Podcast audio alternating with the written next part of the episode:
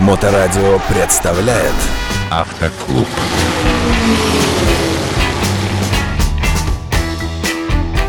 Доброе время суток, вы на волне Моторадио, в эфире программа «Автоклуб» и передача из серии программ о том, как правильно водить автомобиль. Но не только водить, но и пользоваться. А прежде чем им начать пользоваться, его нужно приобрести. Сегодняшний эфир будет посвящен проблеме правильного выбора автомобиля. Первого автомобиля после окончания школы. В эфирной студии Михаил Цветков, автоинструктор, автомобильный эксперт. Э, Михаил, э, приходится ли вам давать советы своим начинающим водителям, вашим бывшим ученикам? Добрый день, Александр. Э, самое распространенное, э, то, с чем э, приходится сталкиваться нашим ученикам, это какую машину выбрать после окончания школы, окончания курсов. Новая ли эта машина должна быть? БУ, слегка БУ, совсем БУ, очень дешевая, ну, спектр всевозможный. Очень много советов дают нашим ученикам родители, родственники, друзья, ну, все знают, знающие, испытавшие на себе все тяготы и лишения э, владения старыми автомобилями. Ко всем, безусловно, надо прислушиваться, но при этом надо иметь свое мнение. Давай разделим всю эту огромную тему на два таких огромных подраздела. Автомобили для милой дамы и автомобиль для милого молодого человека. Давай, с чего начнем? А, смотри, значит, э, здесь такая история. Интересно ли постигать и щупать своими руками устройство автомобиля? Или хочется просто эксплуатировать автомобиль? То есть э, быть, э, как в старые добрые времена говорили, просто наездником. То есть я получил права, я я хочу просто с удовольствием передвигаться. Или я все-таки хочу э, знать, э, из чего все эти железки собраны, как это все работает между собой, и в случае необходимости запустить туда руки. То есть вывод такой я делаю из того, что ты сейчас сказал, э, что есть люди, которым что не посоветую, но у них в голове вот определенный взгляд на автомобиль, а есть люди, которые достаточно э, подчиняются чужому мнению, там папе, э, любимому молодому человеку, любому прочему советчику, тебе в том числе, и поступают так, как им советуют. В основном так оно и получается. То есть, как правило, девочкам интереснее просто ездить, чтобы это была маленькая красная машинка, и она нормально с удовольствием переместила из магазина магазина э, на учебу или на работу, детишек отвезти в школу или детский сад, и там в случае необходимости с э, девочками-подружками выкатиться за город там, на пикник. Автомобильный клуб. А, мальчишкам интереснее в основном э, все-таки технические составляющие. То есть где-то что-то прикрутить, что-то болты доболтить там и так далее. И здесь как раз опять-таки наступает, как в том старом анекдоте, есть два путя. Если средства позволяют, то интереснее прикрутить прикручивать к новому автомобилю. Если э, хочется уложиться в какой-то э, минимум, кстати, вот часто говорят ученики, что э, дешевле взять механику, чем автомат. Ничего подобного на самом деле. То есть вот на сегодняшний момент это уже настолько стертая грань между механикой и автоматом. Что вам надо для души? То есть автомобиль это все-таки для души. Ну, поскольку у нас моторадио, у нас вообще изначально мотоциклы для души. Но молодым водителям, в общем-то, и машинка она для души, пока они не сели на мотоцикл. Так мы говорим э, все-таки э, о мальчиках или девочках. Ну, давай, давай начнем с мальчиков. Вот ты говоришь душа. А э, что подразумевается? Удовольствие от езды на автомобиле. Оно тоже ведь может быть разным. Кому-то приятно, когда машина мягкая, теплая, и в ней хорошая музыка. А другому человеку, тоже молодому человеку мужского пола, э, это все равно. Ему нужны лошадиные силы, э, нужно понимание, за сколько секунд набирает скорость его машина и так далее. Э, здесь, когда к, тебе обращаются, и, кстати, обращаются ли вообще к тебе молодые люди за советом в таких случаях? Ну, разумеется, обращаются, ну, хотя бы потому, что мы для нашей школы, я покупаю все машины новые у нас. У нас 18-19 год. Сейчас самая старая машина, которая у нас была 2016 года, она благополучно уехала в автошколу в Вологде там продолжает свою деятельность. Ну, так вот, э, ребятки, те, которые у нас отучились вот на предыдущих машинах, э, спрашивали, когда вы собираетесь э, продавать там бла-бла-бла, для, для того, чтобы взять их в свою эксплуатацию, ну, потому что это интересно. За эти же самые деньги, в принципе, можно было найти так, такую же машину там у дилера, на трейдине там и так далее. То есть, почему я рекомендую, э, если бэушную машину, брать в основном из трейдина? Несмотря на то, в каком состоянии дилер принимает машинку э, у предыдущего владельца, все равно он проводит предпродажную подготовку для того, чтобы продать ее дальше.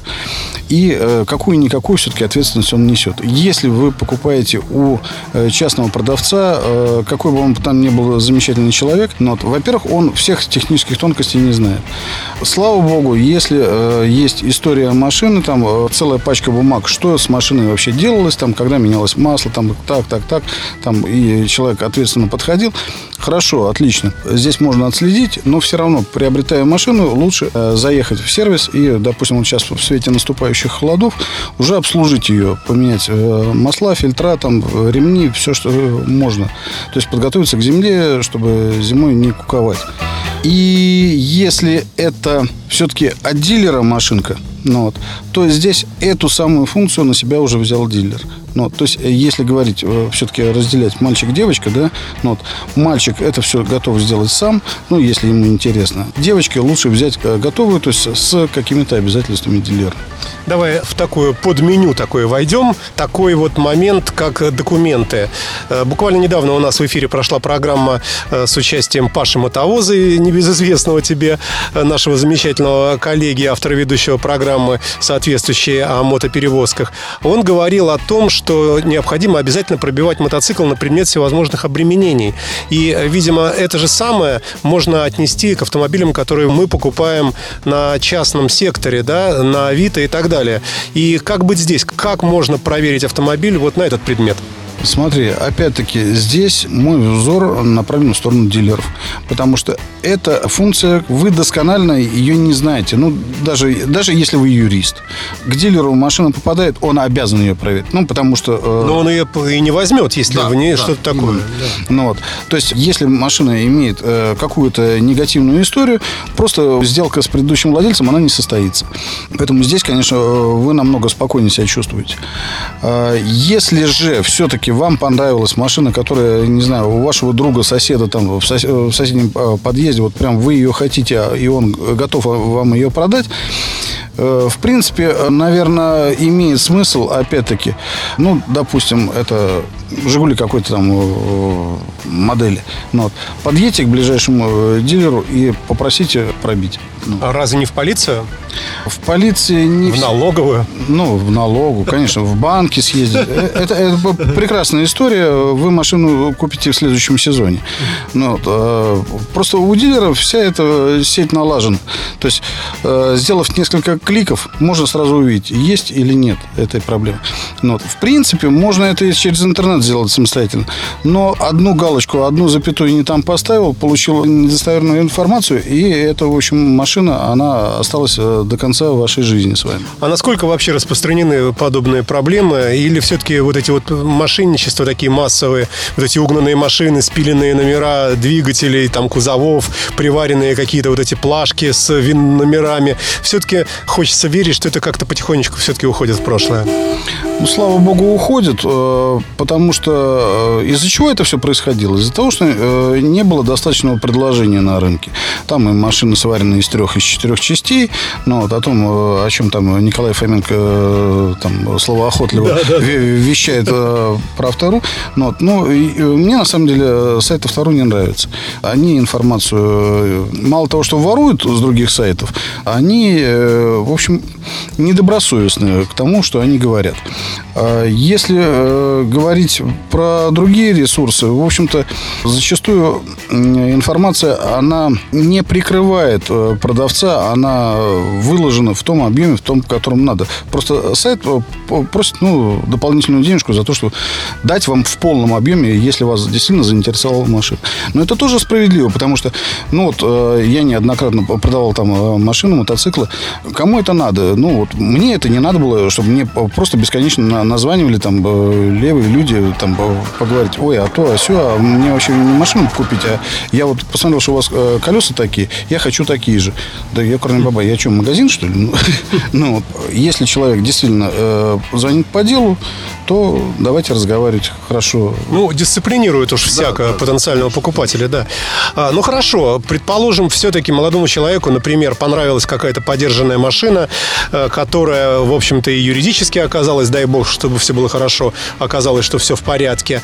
Далее э, надо какой-то технический провести, наверное, хотя бы элементарный осмотр, да. И тут, опять же, э, самые разные варианты, я так предположу, что ты тоже советуешь обратиться к дилерам конкретной марки или похожей. Вот э, здесь есть нюансы. Автомобильный клуб. Значит, не все новые владельцы бэушных автомобилей готовы обслуживать его у дилера. Все мы прекрасно знаем, что у дилера э, цена, конечно же, будет выше. Ну, иногда она э, дешевле, но в основном она выше. Э, почему? Потому что дилер несет на себе вполне конкретные обязательства. Что делать в этом случае? Здесь надо исходить от стоимости автомобиля. Если вы умудрились купить автомобиль там, э, от 50 э, до 100 тысяч... Можно его не проверять, да? Да, ну, в общем... такой цене. Как бы заехать и обойтись э, гаражным ремонтом, но надо понимать, к кому вы приехали. То есть вы человеку доверяете. То есть рано или поздно у вас может наступить конфликтная ситуация, потому что вы подъедете и скажете, дядя Петя, вы мне тут болт прикрутили, а у меня отвалилось колесо. Говорит, ну, извини, просмотрел. К этому надо быть готовым. Если вы обращаетесь, ну, все-таки на сертифицированный сервис, я не говорю сейчас про официального дилера, а просто на сервис, то по всем обязующим э, законодательствам да, они должны нести ответственность за свои работы. Если же вы привезли свои запчасти, они вам поставили э, ваши запчасти, они не будут нести в полном объеме ответственность. Они э, будут нести ответственность за те запчасти, которые они поставили свои. Это тоже надо понимать.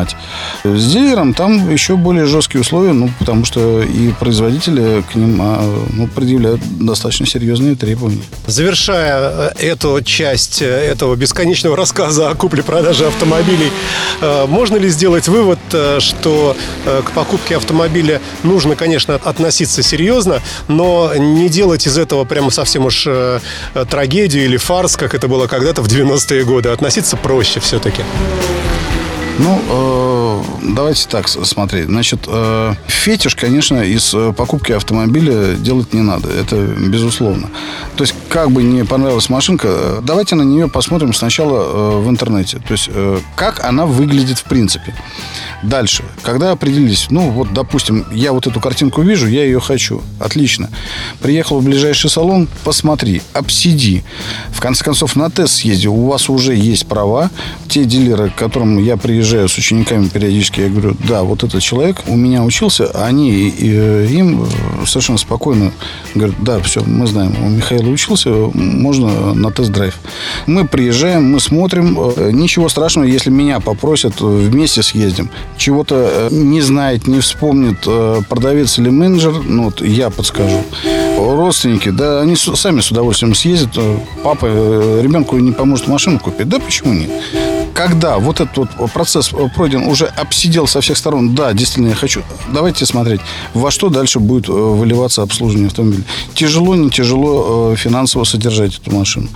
Если машина, купленная за 100 тысяч, по предварительным прикидкам, она в течение года высосет еще 100 тысяч, может быть, сразу имеет смысл за 200 тысяч купить? Но у нас просто точно вот в этой программе нет времени уже это обсуждать, хотя это крайне любопытно. Мы обязательно к этому придем в следующих следующих передачах, э, которые мы посвятим специально стоимости владения и особенностям эксплуатации тех или иных автомобилей. Давай на сегодня поставим точку временную или запятую, наверное, правильно сказать. И большое спасибо. Э, Михаил Цветков рассказал нам э, прикидочно о том, как приобретать автомобиль тому, кто только что получил право. Миш, большое спасибо и до новых встреч. До новых встреч. Автоклуб на Моторадио.